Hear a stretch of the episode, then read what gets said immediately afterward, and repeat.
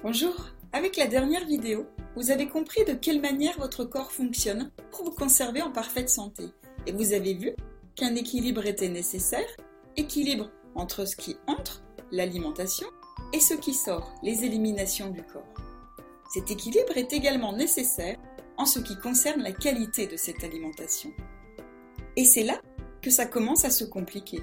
En effet, nous mangeons rarement ce qui est bon pour notre organisme. Il existe une alimentation spécifique adaptée à l'être humain qui n'est pas fait pour manger de tout et surtout en n'importe quelle quantité sans conséquences néfastes pour son corps. Par ignorance, malheureusement ces informations ne sont données qu'à peu de personnes, économie agroalimentaire oblige, mais aussi par manque de motivation, gourmandise, manque de moyens, nous sommes une grande majorité à ne pas nous nourrir correctement. Souvent, l'alimentation est en excès en quantité et de plus en plus de mauvaise qualité. Les plats tout prêts, industriels, les colorants, les conservateurs, les traitements par engrais, pesticides, radiation, la pollution, ce qui produit des toxines et des toxiques. De plus, il faut savoir que la cuisson trop forte tue les aliments. Les vitamines et les minéraux sont détruits à partir d'une certaine température et qu'il se forme des chaînes de molécules appelées molécules de Maillard qui sont totalement inassimilables par l'organisme, qui n'est pas capable de les utiliser et qui va les stocker là où il peut et qui sont cancérigènes.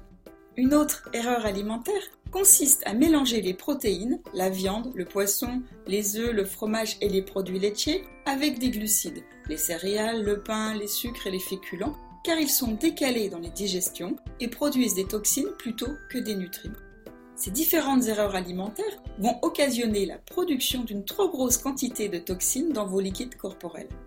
Toutes ces toxines vont saturer à la longue vos organes éliminateurs principaux que sont les reins et le système digestif. Ces derniers n'arriveront plus à sortir suffisamment de déchets et un déséquilibre s'instaure. Il y a plus d'entrées et de déchets que de sorties des toxines et vous vous encrassez petit à petit. Normalement, vous devriez aller à la selle autant de fois que vous avez de repas par jour. Votre corps est une machine merveilleusement réglée et lorsqu'un problème se pose, il va toujours chercher la solution la plus parfaite pour lui. Il lui reste l'organe d'élimination qui est la peau, et il va chercher à sortir le trop plein de déchets par la peau, seulement cela va entraîner un symptôme de peau, de l'eczéma, du psoriasisme, de l'acné ou d'autres symptômes de peau. Et comme personne ne vous a jamais appris à comprendre le véritable fonctionnement du corps, vous allez chercher un remède à ces symptômes, que ce soit de manière médicale ou naturelle. Et vous avez vu que chaque fois que vous traitez le symptôme sans agir sur les causes, vous ne faites que couper la sirène d'alarme et cela ferme la porte de sortie du corps qui cherchait à éliminer ces toxines. Et quelles étaient les véritables causes de ces symptômes? Un excès alimentaire et une saturation des organes éliminateurs, ce qui se manifeste par un excès de toxines. La porte peau, l'organe éliminateur peau étant fermé, le corps cherche une autre porte de sortie pour éliminer les toxines. Il choisit les poumons. Et dans le milieu médical, il est souvent constaté qu'un enfant qui fait de l'eczéma a beaucoup plus de risques de développer de l'asthme. Logique, c'est le corps qui cherche la solution parfaite. Et comme l'asthme est grave, un traitement est instauré, toujours sans tenir compte des causes, et la porte poumon va elle aussi se fermer. Tout cela bien sûr en continuant de manger normalement, ce qui fait qu'il va y avoir une accumulation de toxines dans le corps et en premier lieu dans le sang, qui est le liquide le plus superficiel en termes de profondeur et celui qui est en contact avec tous les organes. Tous les organes éliminateurs étant fermés ou saturés, le corps n'a plus de porte d'ouverte et il va laisser l'accumulation se faire pendant un certain temps qui est variable en fonction de chacun. C'est le seuil de tolérance individuelle. Lorsque ce seuil est atteint, l'organisme va déclencher le grand ménage. Sa solution la plus parfaite va être ce que l'on appelle en santé naturelle une tempête neuro-hormonale qui va se manifester par les maladies aiguës. Gastroentérite, angine, grippe, sinusite, les maladies infantiles.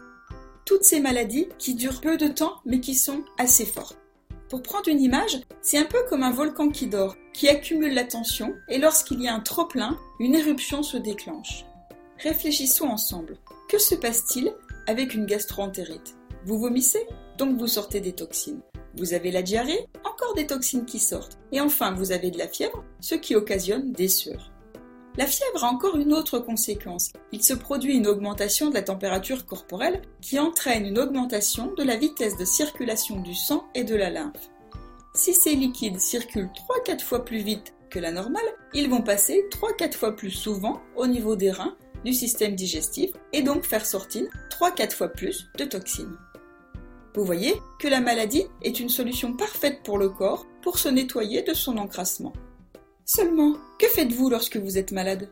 Vous prenez un traitement médical ou naturel qui coupe encore une fois la tentative du corps pour s'épurer parce qu'il n'agit pas sur les causes que sont l'alimentation et les éliminations et vous vous encrassez plus profondément. Les toxines atteignent la lymphe et là, ce sont les maladies chroniques qui apparaissent. Les sinusites à répétition, les angines sans fin, les otites tout l'hiver.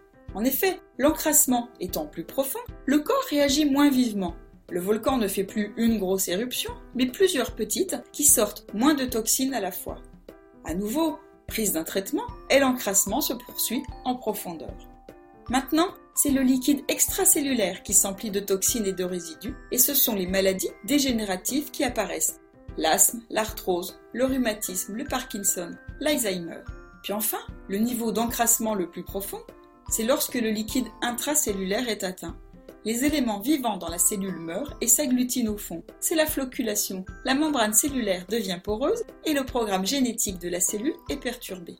La première conséquence, c'est qu'une cellule est programmée pour vivre un certain temps, variable en fonction du type de cellule, mais aussi pour s'autodétruire en cas de problème.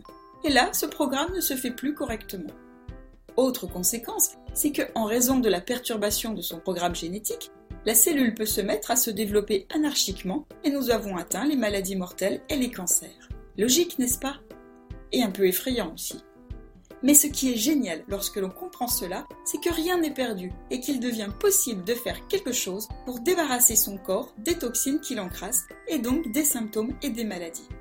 Vous verrez dans la prochaine vidéo comment agir sur les véritables causes et comment se débarrasser des maladies et des symptômes.